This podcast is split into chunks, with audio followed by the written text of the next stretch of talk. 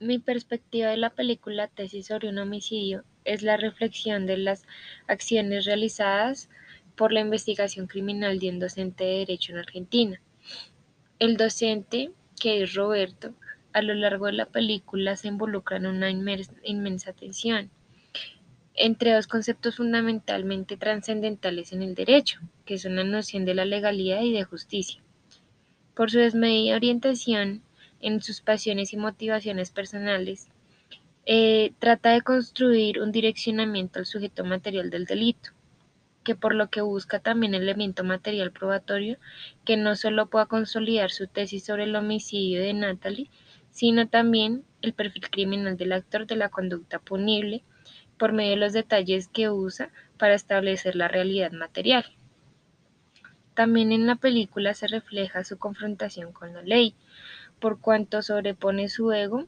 por ser experto en el tema, apoyando una postura erudita en donde pierde el sentido del principio de la razonabilidad en la valoración de los indicios del perfilamiento del victimario. Es así que para, pasa por encima de la justicia y ostenta tener la razón y certeza de su tesis. Se puede decir que al principio está planteado un debate que rodea toda la trama de la película. El docente, a partir de sus conversaciones con Gonzalo, que es a quien se le atribuye el presunto delito, se le da una figura y esta eh, es, de es totalmente razonable y es desmedida. Eh, Roberto, el docente, se propone más allá de buscar justicia, eh, lo cataloga como un desafío propio a la inteligencia, en donde causa una ruptura de la lógica formal de la razón, en donde sus métodos de prueba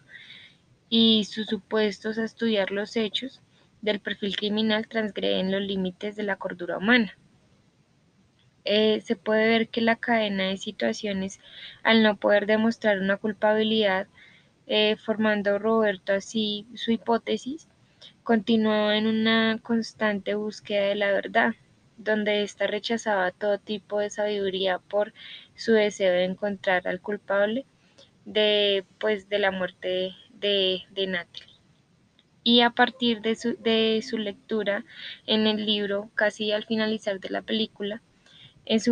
su, biblioteca es posible consolidar lo ajena que permaneció la justicia,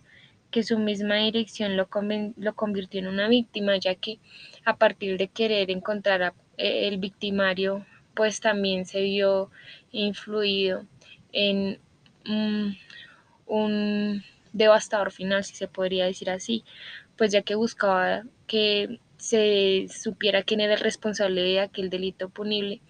pero por su eh, ego y no querer,